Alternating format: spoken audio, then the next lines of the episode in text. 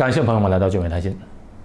在新加坡以后养老靠自己，退休三大支柱那一期的节目当中啊，我给大家科普了在新加坡的基本的退休金制度。那在新加坡的退休制度的三大支柱就是公积金账户、公积金的储蓄账户、公积金投资账户以及 SRS 退休辅助计划。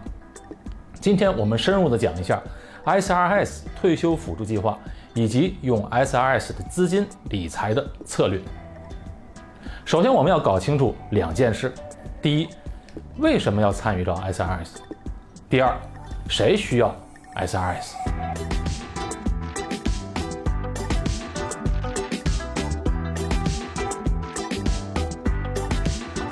先来说第一点，为什么要参与进 SRS？它的优势是什么呢？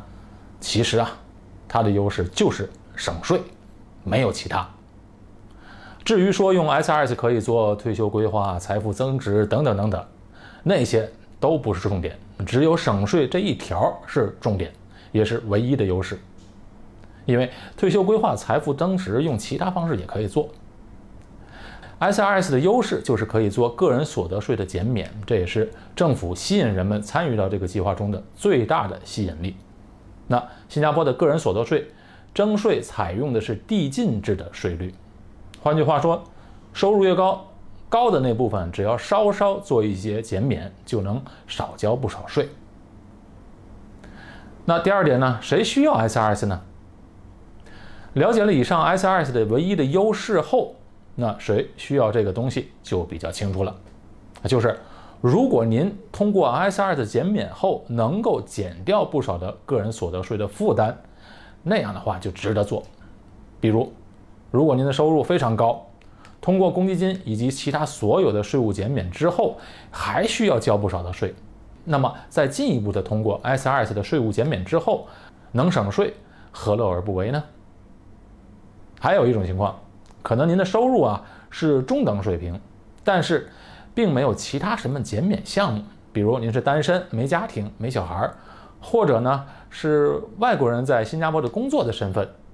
在新加坡呢，也没有公积金的账户，不像本地公民和 PR 进入到公积金账户的收入是免税的。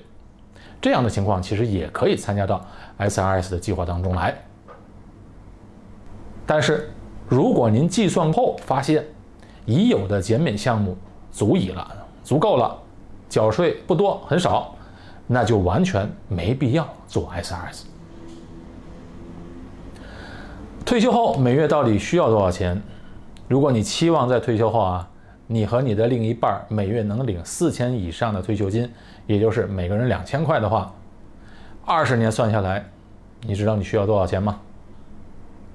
你需要大概花掉一百万以上。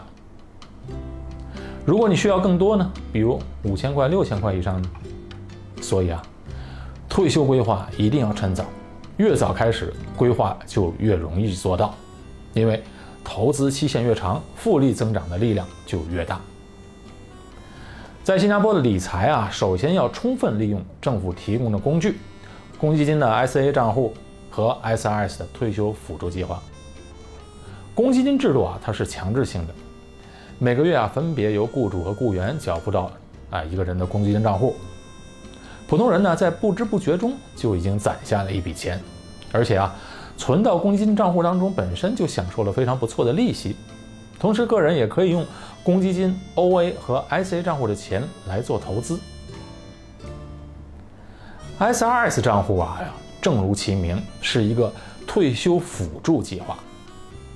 它不仅能让人们能够长期存下一笔钱，同时呢，也享受了税务优惠，而且可以选择比公积金投资更广泛、更多的投资产品。也能让人们可以在退休前就提取公积金的存款这个选择，当然六十二岁之前提取的话要交一些罚金。公积金只允许本地公民和 PR 参加，但是 SRS 可以让外国人参与进来，利用这个计划来为自己的财富增值，而且外国人可以存到 SRS 账户的金额上限更高，每年目前的上限为三万五千七百。而新加坡公民和 PR 的存款上限为每年一万五千三百。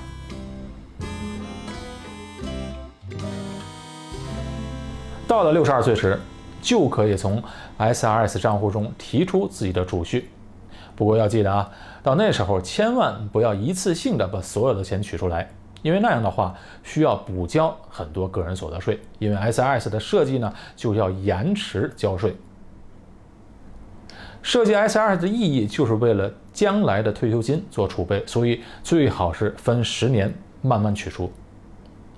为什么呢？因为 SRS 提款规定是，到了退休时，每年取出的金额只收取百分之五十的个人所得税。这笔个人所得税当初啊已经省下来了。